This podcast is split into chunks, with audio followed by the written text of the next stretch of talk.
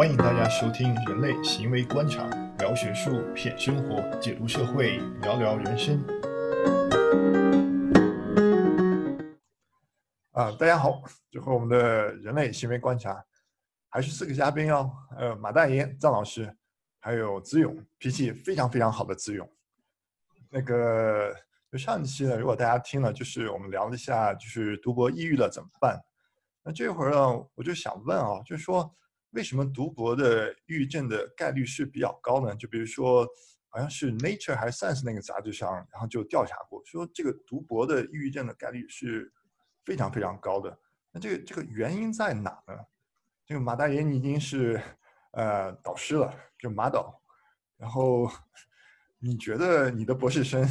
为什么会？出现抑郁症状，为什么读博士会？你是说我的博士生都是抑郁的？我觉得我等会儿等会儿剪掉，等会儿剪掉。没事没事，开玩笑。对，呃，但确实有，对我的学生还是有的。但是因为他不是因为可能我我感觉不是因为我导致的抑郁，所以因为他愿意跟我聊这个事儿，所以我觉得这方面我还没有那么的愧疚。但确实是，呃，这个问题是很普遍的，不管是我们的学生还是看到的很多其他的人，不管是我当时我自己读博的时候遇到的很多的其他的人，还是现在当。老师以后，我觉得都是确实很普遍。但是这个事情呢，很多时候就是一个，嗯，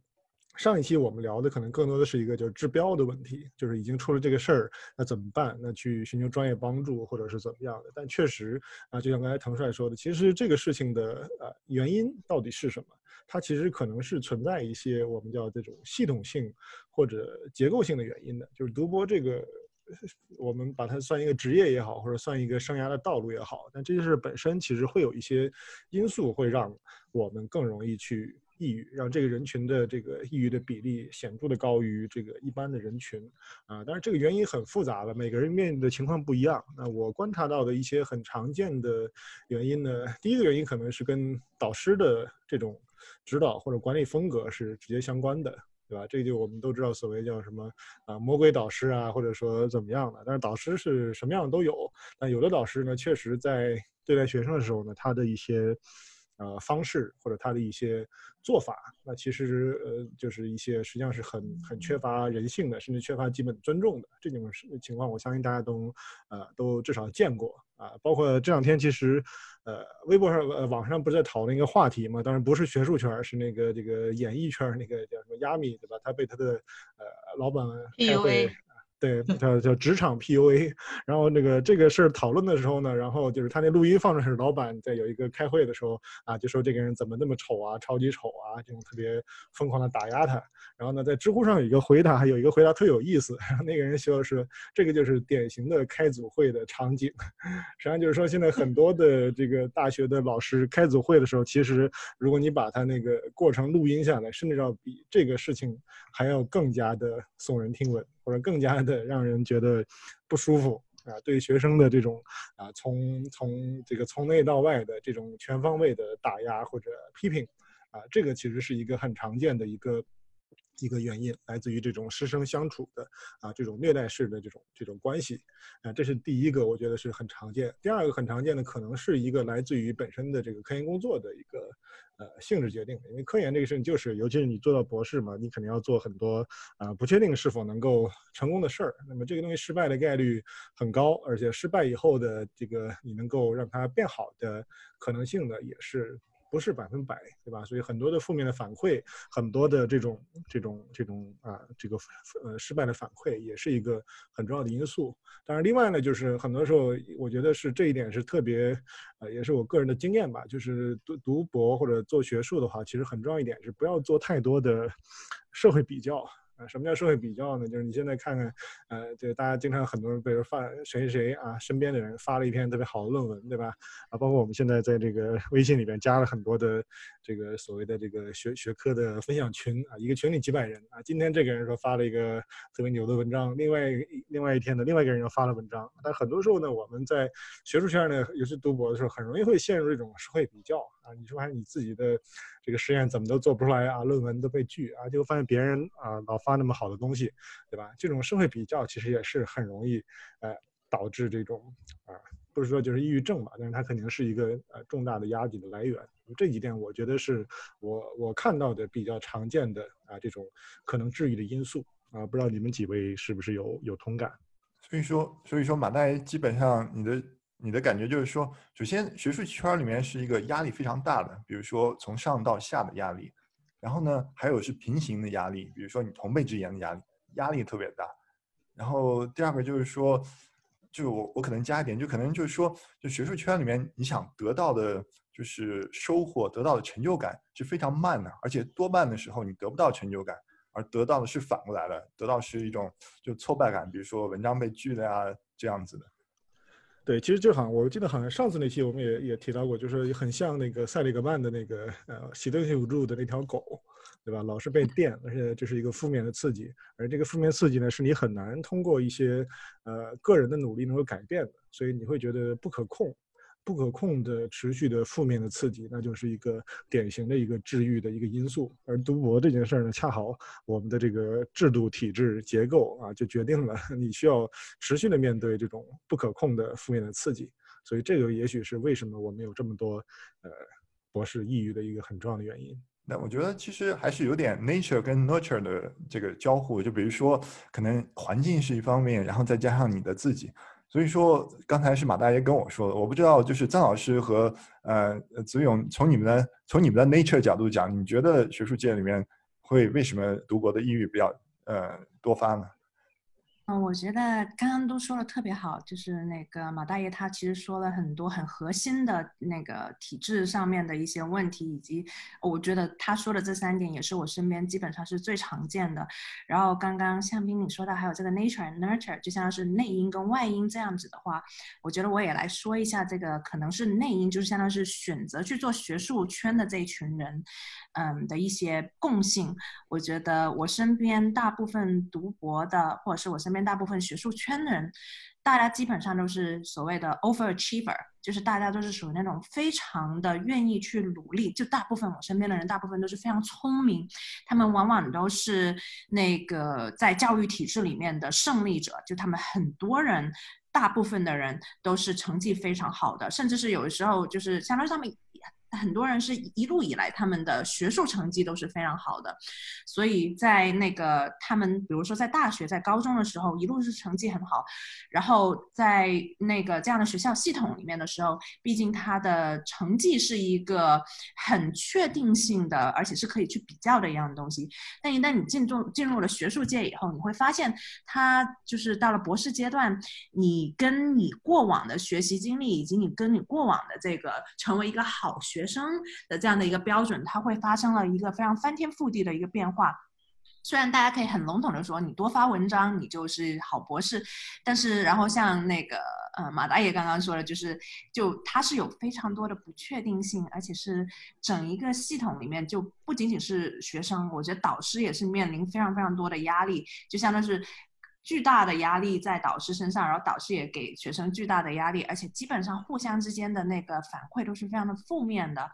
而像读博的很多的这样的人，他们很多都是属于那种觉得自己是应该要很努力的去克服，或者是觉得自己一直以来都是能够把困难克服得了的这样的一群人。当他们面对这种突然间很多事情都并不是你可以去控制或并。并不是你自己努力就可以做到的这样的境况的时候，我觉得还是嗯，对很多人来说是还是一个非常大的挑战的。就是不管你本身能力有多强，不管你本身多有韧性，在遇到这些嗯很不是你可控的这样的一个状况之下的时候，而且大部分的人就是相当于是我遇到的很多的。小伙伴们就是他们也很知道这些根本原因是什么，但是这些根本原因，比如说你跟你导师有不可调和的矛盾，然后可能就会导致你有情绪病。但是你是不是愿意为了自己变得更健康，那就说相当于是放弃你的学你你的你的那个嗯博士学位，就是例如说 drop out。确实，这是一个大家都说啊，你觉得不合适了，你可以考虑一下，就离开，不继续读下去。但我身边基本上所有的博士生，我认识的都有考虑过这个选项，但是真正选择这个选项的人还是非常的少的，因为大家在这里面也投入了很多，而且这群人，就我身边的好朋友们，还有就是在学术界的人，我觉得大部分人都是比较的不认输，而且大部分人都是从很一直以来都是很优秀的。这个我有一点好奇，就是比如说在你们那边，呃，像这种呃转导师的这种情况会比较多吗？就这个人觉得跟导师实在是这个没法儿没法儿建立一个健康的关系，那么通过制度上或者是怎么样去去换一个导师，这个是不是一个常见的解决办法呢？嗯，我我我这个要说两点，就是相当于是不同的学校，就是还是差别非常大的。就比如说我比较幸运，我在密歇根的话，密歇根学生的嗯学生的那个研究资金，就学生的 funding 是从系里面出的，就相当于是你的导师只是你的导师，他不是你的老板。那相当于这样子的话，就给学生一个可能可以有去转导师这样的机会，就至少这一个是比。其他的一些嗯地方可能要好，因为如果你的导师就是他付你的钱，你的所有的 funding 都是由他来出，如果是这样的情况下，你要转导师，可能你要付出的代价就要大很多，就有一个这样子的区别在，就是说相当于是说不同的学校、不同的项目，还有甚至不同的导师可能会有不同，但是就算是非常理想的情况下，你的导师不是你的老板，我觉得转导师本身也是一个。非常需要耗精力，而且不仅仅只是说你学术上可能要重新来过，你有很多情绪上面的东西，而且你不仅仅要管你自己的，就相当于是你要跟一个导师说，我不能再继续跟你，我要转到别人去，你可能是会有一些后果的，就比如说你的推荐信，如果你的导师是行内的大牛。他说一句话可能会毁你以后的一些机会，就是大家相当于是在真正去到很不可调和的时候，需要选择去做呃换导师的这样的一个抉择的时候，往往我身边换导师的人是有的，但他们都是付出了巨大的代价的。我觉得换导师的话，确实是，我觉得就是学术圈里面他这个导师制，我不知道应该怎么样去评价。如果说从积极方面讲的话，可能的话有一个导师带你，可能更近的去互相学习，可能得到更多。但是从从另一角度讲，其实导师对学生的权力太大，这种权力对学生造成压力，可能这就是让读博，呃，读博的同学抑郁症多发的一个原因之一。那张老师，你有什么看法吗？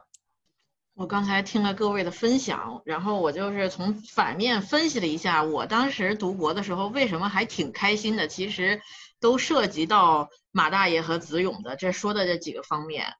首先，我的导师他就是一个非常好相处的人，然后他对我的这个方式呢也是非常的放养。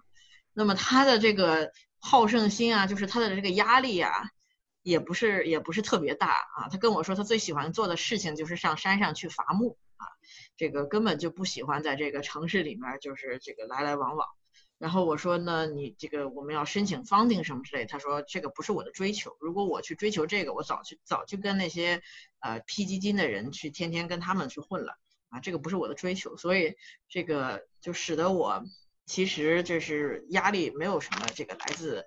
呃他的压力。而且呢，我当时在英国，我们有两个导师。那么第二个导师呢，是是我们院的院长啊，是我们这个 institute 的院长，他也是很厉害的一个一个一个人。但是呢，他们这个在英国，他们的这个理念就是，他说你在博士期间，他博士是一个科研的训练，不要求你发文章。啊，这个发文章就是，所以他们把文章能发出来，都是算是一个非常好的一个这个这个额外的一个一个奖奖赏，一个额外的这个 bonus 一样。所以呢，对学生的要求是，这个这个不需要发文章。他说你这个三年啊，这个英国博士三年，你你的训练、科研的训练都不一定能完成，这个发文章是更高要求的啊。所以当时我发了文章呢，我们老师啊对我，我们导师对我都特别好啊，所以这个都是有一些这个呃比较这个 positive 的这个这个 feedback 啊。那个同时呢，就是。就是各位这个在座的三位都是偏基础方向的，确实就是像刚才马大爷说的，就是这个他的 reward 或者他的这个奖赏来的非常非常晚，啊，而且就是都是不断的是在负性的这个这个刺激来，啊，这个这个这个正性的很少。那其实呢，这个时候呢，我又要呃，就是这个这个给我们的这个应用方向啊，又有一些这个不一样的，因为我们应用方向虽然啊，比方说我们去采集数据。啊，虽然我们这个文章没有发出来啊，或者我们的结论没有看到，但是我们能接触到这个这个真真实这个真真切切的这个人类哈，然后就能就比方说我们做干预也好，做咨询也好，能看到这个个体它的变化啊。通常呢，这个个体它的变化，那么它也会跟我们交流说啊，它在哪里，所以我们会有更多的就相对于这个。基础啊，我们应用方向可能在这个博士期间会有更多的一些这个来自现实生活中的比较正向的反馈，经常能提醒我们，就是我们做这个工作的意义感。对，就是就是如果基础做多了，然后就是做实验又不是很顺利，然后总是一些负性的这个这个这个这个刺激的话，负性的这个这个这个 feedback 的话，我们就人类就开始就是非常容易怀疑人生，就开始想想我到底在干嘛啊？我就做这个事情。没有任何的这个这个意义，好像就是也不知道什么时候能做出头。这个时候呢，你再去扒拉扒拉朋友圈啊，再看看，比方说啊，可能以前学习没有你好的同学啊、朋友啊，人家这个时候你在单身啊，单身，呃，这个这个快要秃头的读博士的时候，人家已经比方说做了生意啊，已经这个是呃家里面有这个。这个这个有一个美娇娘，还有一个小宝贝啊，然后自己已经快秃头了，在这做的时候，确实非常容易去这个抑郁啊，就是开始怀疑这个人的非常非常可怕，就是你要开始怀疑你自己，开始怀疑人生，开始怀疑这个追溯，你开始怀疑你当初的选择对不对？这个时候啊，而且呢，有有的时候呢，我们中国人他对导师呢，其实确实是这个如师如父的一种一种这种心心情，这种一种态度啊。我们对待老师通常是非常恭敬的，而且是通常是比较不太去质疑老师，比较听话的。整个就就 generally 的说啊，中中我们中国的同学们，所以呢，就是如果你发现他跟你想象的，或者是觉得他对你的这种整体的照料跟你想象的不一样，还是会非常非常失望的。那么就跟刚才孙勇说的，如果换导师，还是这个事情真的需要非常非常大的勇气，非常非常大的勇气。对，所以实际上就刚才我觉得滕帅有一点说的好，就导师的权利在这个制度里面，其实他天然的就是一个，呃，绝对的一个一个可以说是支配了这个这个这个学生的 在这几年的一切的事情。所以这种不对等的权利呢，一定是需要有一些东西能够制约的。但是这一点其实就会。比较难。第一个呢，可能刚才臧老师说的文化因素，我们本身在国内有这种所谓叫师道尊严啊这样的呃一个一个大氛围，大家会觉得是一个权威。第二呢，就是说很多时候是需要有一些制度性的保障，因为我知道在欧美的高校这一点可能会好一点，比如说它有一些这种投诉制度啊，或者说呃其他的制度。但是这些制度不可能完全解决问题，但是它其实会有一定程度上能够啊，当这个比较极端的情况出现的时候，它可以有所有所干预。那这一点呢，其实在很多国内的高校，我觉得会还是很欠缺。因为这几年，如果大家看新闻的话，能看到很多这种这种案例，就是啊，经常有这种学生跳楼自杀的话，如果最后追溯深挖，会发现啊，他的导师是一个特别啊虐待的这种这种方式。但实际上没有什么呃呃这个这个力量能够制约他滥用自己的权利。那么一旦当这个权力很大，而且呢，呃，唯一的防线是导师自己的 道德情操啊，这件事儿如果是这样的话，那必然就会有很多的。滥用的啊可能。啊这事儿确实很难啊就是那个所以某种程度上也许更重要的是在选导师的时候就要就要选好。啊这个可能我一直跟很多人说就是说你挑导师的话第一位的第一的标准是什么呢？就是这个导师人怎么样？啊是不是人性比较好？啊这个是直接决定了你这个博士期间的一个基本的心理状况的一个一个因素。啊，先说人性好，再说其他的什么学术啊，这个有没有经费啊什么的，那些都很重要。但是第一，首先得人性好，才能保证你顺利的、安全的读完这个这个博士。那如果真的已经到了里边，那可能换导师也好，或者其他的这种学校的投诉制度啊，它有帮助。但是确实还是在至少在目前的大环境下呢，它不可能完全的解决问题。所以也许从根儿上就要把这个事儿呃注意到。所以如果我们听众里有这个。正准备申请博士或者正在呃联系老老导师的这个同学呢，也许我觉得这是一个很重要的一个经验啊，我想分享，就是说 一定要把导师的人性啊好不好这个这个东西放在非常高的一个优先级上面，它才是决定了你的这个心理健康的一个最重要的因素。马大爷如果错看了怎么办？错看了是啊，所以这个就说之前朱上也大家聊着，但那我怎么知道一个导师人性好不好？因为你有有些老师是说你跟他聊联系的时候，他会跟你说的很好啊，天花乱坠，然后？你进去后发现不是那么回事儿，对吧？发现其实不对，那就错看了。但是这一点呢，就是建议就是说，一方面跟导师的呃直接的沟通很重要啊，但另一方面可能很重要的是，如果有条件的话，你要了解一下他实际的手底下的学生是一个什么状况。啊，当然有的时候你要问呢，他不一定好意思说，但你可以观察，比如他们平常是一个什么样的状况，他的朋友圈里边是一个生活很丰富多彩的，还是一个很压抑的很多负能量的东西，对吧？这个旁敲侧击的去了解，有时候反而会呃更更有说服力，因为这个真的不同导师的名下的实验室很不一样啊。就我记得原来我们读书的时候，啊，就是说有的实验室就是说老师就带着大家这个各种各样的吃喝玩乐活动啊，大家很开心。也有的就是老师特别的，呃高压的管理。那这老师有一天说我要去啊哪儿开会不在，然后他们实验室那天高兴的集体的出去春游去了，所以到到这种程度，所以你可以想这个生活状况是非常不一样的。那如果你能够有条件了解这样的呃实际的啊他底下的学生的这种状况，也许可以给你一个最直接的参考，因为啊他学生的状况就是你将来过去以后可能呃处于的一种状况。那有时候大家有时候会幻想说，是不是这个老师很牛，但是很虐，但是呢，我是不是能够通过努力，然后克服掉这些啊心理的问题，我就能够啊获取他的一些资源？但是从经验来说，呃，大部分人最后，呃，有这种想法的人，可能往往最后还是啊被虐得很惨。不要以为自己能够侥幸的啊逃避啊，所以人性很重要。对对对，我这个能能能能在这里补充一下吗？我刚觉得刚那个。马大爷这个说的特别对，就是我就是也看过很多身边的好朋友想自己成为那个例外，就是相当于是说，呃，觉得这个导师对他很虐，就是很多人都没有办法跟他合作，但是觉得自己特别的努力，觉得自己那个特别的能够去抗压，那是不是我做这个导师的学生的时候，我会跟别人不一样？就是这个在百分之九十九的状况下，都是一定要好好的。听前人的的这个，嗯，就前人的这个说法，嗯，我不知道在国内，但是在美国这边的话，当你想申请一个导师的话，直接去跟他们的博士生或者是硕士生去聊，这个是一个非常正常，而且也是一个就是嗯很常见的一个做法，就相当于是大家可能不能不能直接说导师坏话，但大家一般都会很诚实的告诉你他们一个实验室的状态。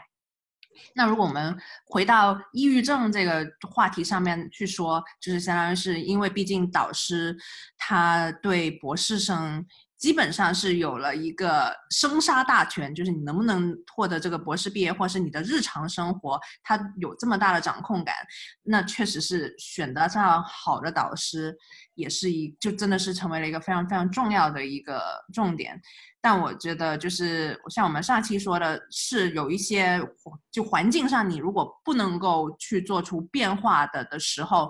嗯，我们可能可能还是需要相当于是在，呃，比如说你找到一些其他的能够去帮助你缓解这种巨大压力之下造成的情绪问题或者是心理疾病，那这种获得这些支持跟帮助，我觉得还是非常的重要的，因为确实。像我们刚刚讨论的，我觉得很多我们说的这些造成巨大压力的来源，它是非常的结构性的，就是很个人来说，你是很难是通过个人来去改变的。哎，刚才子勇说的这点，我怎么觉得特别熟悉？就是刚才子勇和马大爷说的这种，觉着你能在导师，就是他跟别人都不一样，就是只有你能跟导师就是特别开心的，或者是你能应付得了他，跟我们。就是上上期谈到这个婚恋问题啊，你就是因为女性或者不管是男性女性，你碰到一个对方他是渣男渣女，你看到他这么渣，然后你总觉着这个我肯定是特别，我在他这个人生中肯定是非常特别的一个人，我肯定能让他变得不一样。这些都是我们的 illusion 啊，都是我们的幻觉啊，都是我们的错觉。这个放到这个导师来啊，也是刚才这个两位一说，我感觉啊好熟悉啊，其实也是一样的，就是。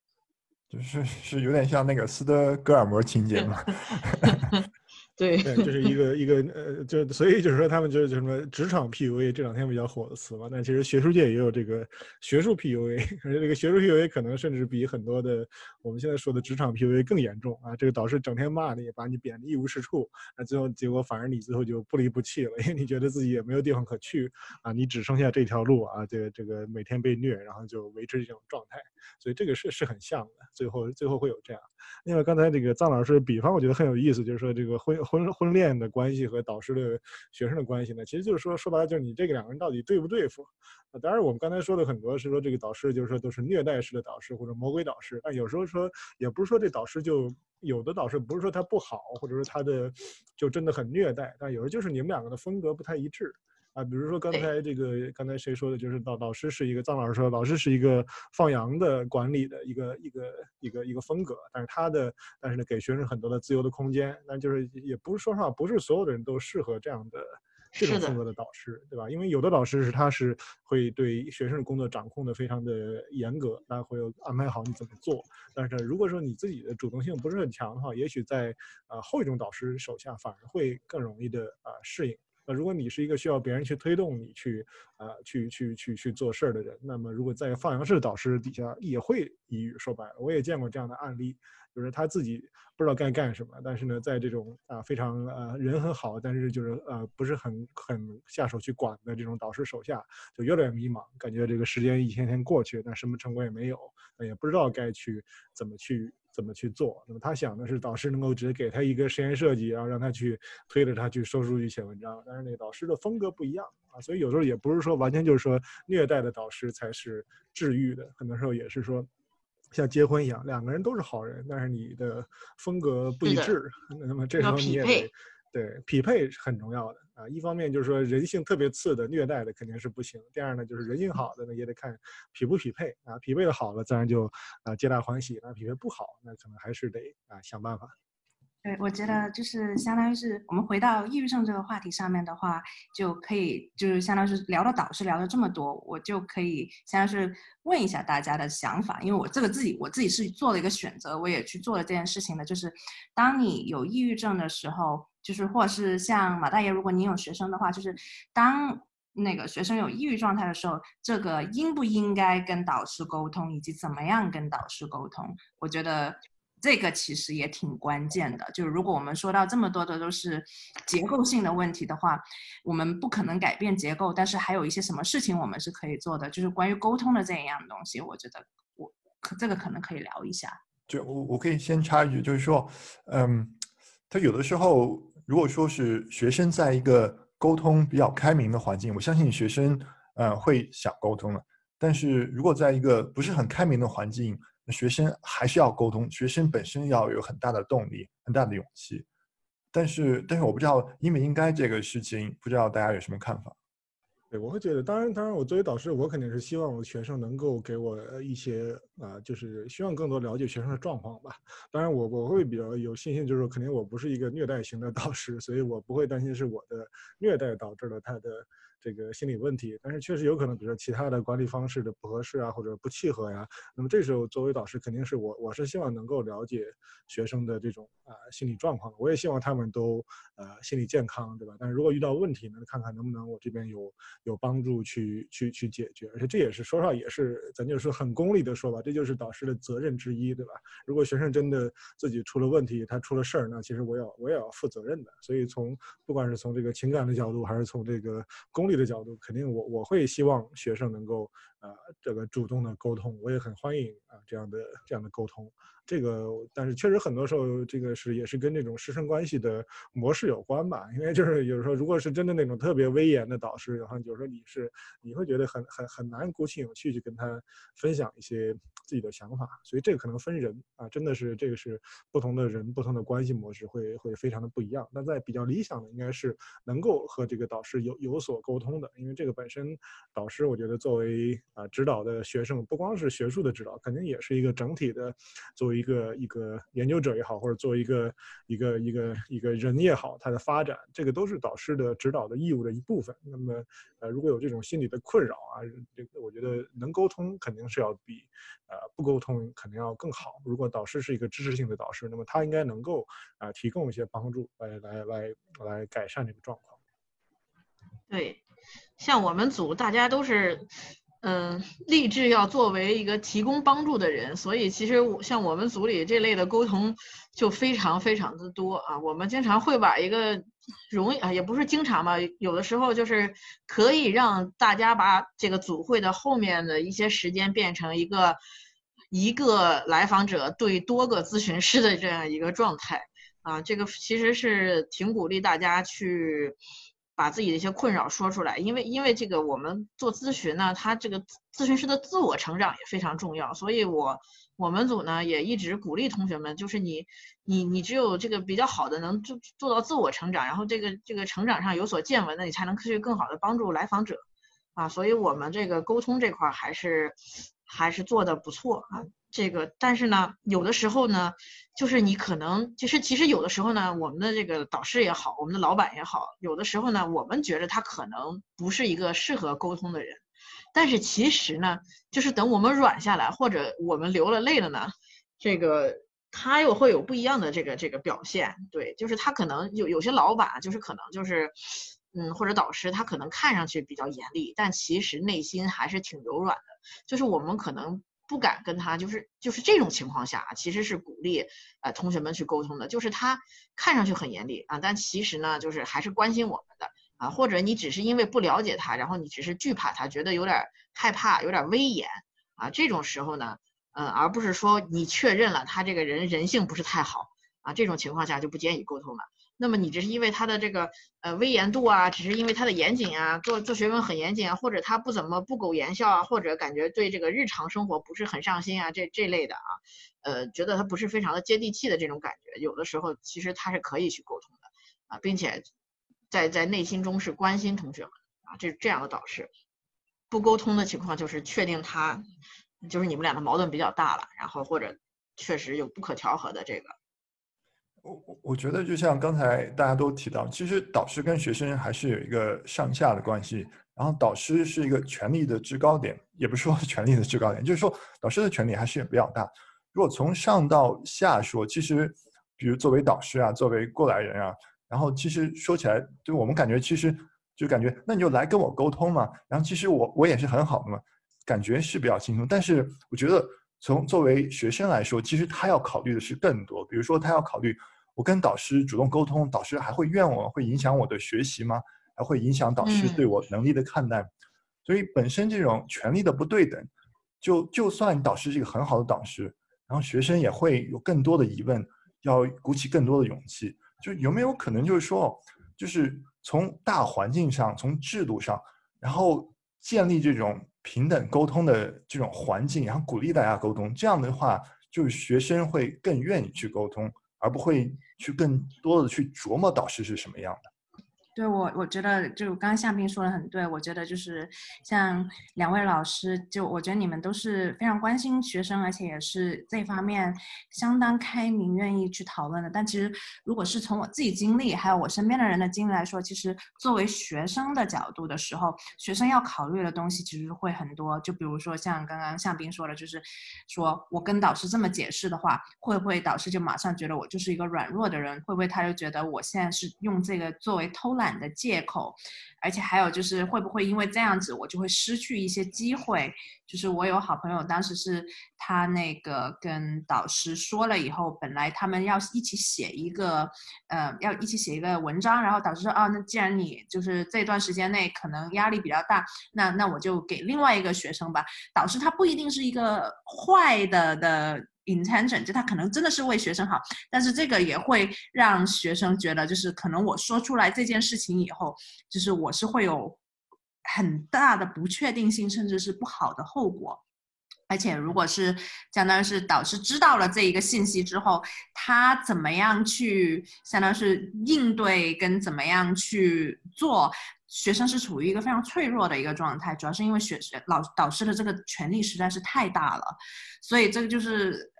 我为什么说到就是要怎么去说的这个事情，就是相当于是我自己的经历是。那个，我当时也挣扎了很久，要不要去跟导师聊这个事情？我甚至也跟咨询师聊了，就是相当于是关于那个我应不应该的去跟嗯导师说，也跟甚至是跟我同一个导师、同一个实验室的嗯就高年级的同学有去聊这个事情，就是说那个我应该怎么去做？因为有一个很实际的一个东西，就是如果你真的是很严重的抑郁症的话，你是没办法工作的，你真的就是没办法工作的，就是。你只是这个什么时候被别人发现你没有在工作，或者是没有像你平常那样子在工作，做一个非常非常实际的一个事情，就是你一定会被发现的，只是迟跟早是不是你自己说？还有就是那个，如果被导师发现了，然后再问你你要怎么样去应对。所以当时，嗯，我去想要去跟导师说的时候，我的方式是非常的功利性的去跟他说，我就说那个。我想说，为什么我最近就是我的 productivity，就是我的产出降低了，就是因为我有抑郁症。然后现在这个问题的话，可能会导致我在沟通上，或者是我在产出，还有我的日常，会跟以前的我不一样。而且这个在沟通之前，真的是像写好稿子这样子，就是。嗯，我需要在一个让我觉得我自己是安全的的这样的一个状态下去去去跟他沟通，而不是一个可以哭出来这样的状态。因为可以哭出来跟情绪沟通，这个是是是一个非常脆弱的一个状态。说实话，并不是就对，可能你这么说，导师有可能会那个反应很好，可能会理解你，但同时，这他也可能会有一个非常不好的反应，那对你的来说是一个非常大的伤害，尤其是如果你是在一个抑郁症非常严重的时候。你可能不一定能够承受得了，至少对我来说，我当时对我自己的判断是，如果当时我导师的反应是非常不好的话，那这对我的伤害很大。所以这个在我沟通之前，我是相当于是跟我的咨询师一起做了很多工作，就包括怎么样去沟通，怎么样去相对比较平和的说这一件事情，甚至是当时有写好稿子，写好那个。第一、第二、第三点要说些什么？这样子的话，相当于是在你导师如果是他给他一个他没有办法给你一个情绪支持的状态下，你有一个对自己的保护，你能够让导师去在事物上给你一些回应。就比如说，我说我没有办法像我平常那样子工作，那个你觉得我们要怎么样做好这件事情？就是。降低了导师在你情绪上面给你的一个回应，而更多的放在事物上面，就是讨论一些，就是在这些事情上面我们可以怎么做。那这样子来说，相对来说，这样的沟通，那个你受到伤害的可能性会相对小一些。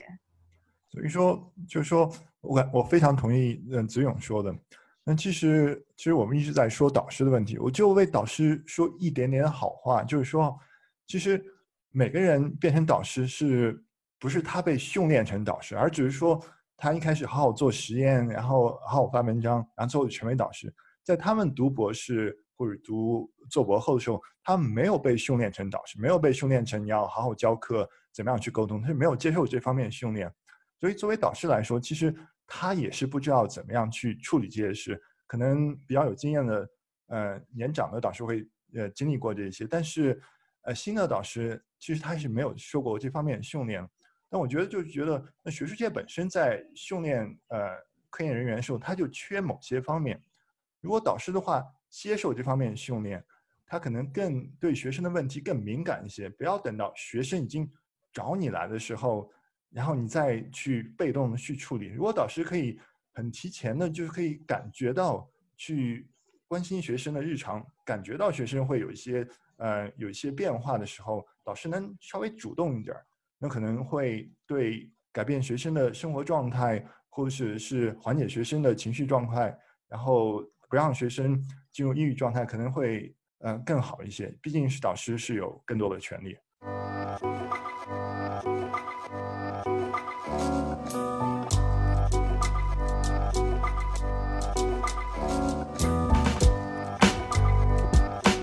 谢谢大家收听。有兴趣的话，可以继续关注我们的公众号，还有喜马拉雅上面的相关频道，请您多支持、多转发哦，谢谢。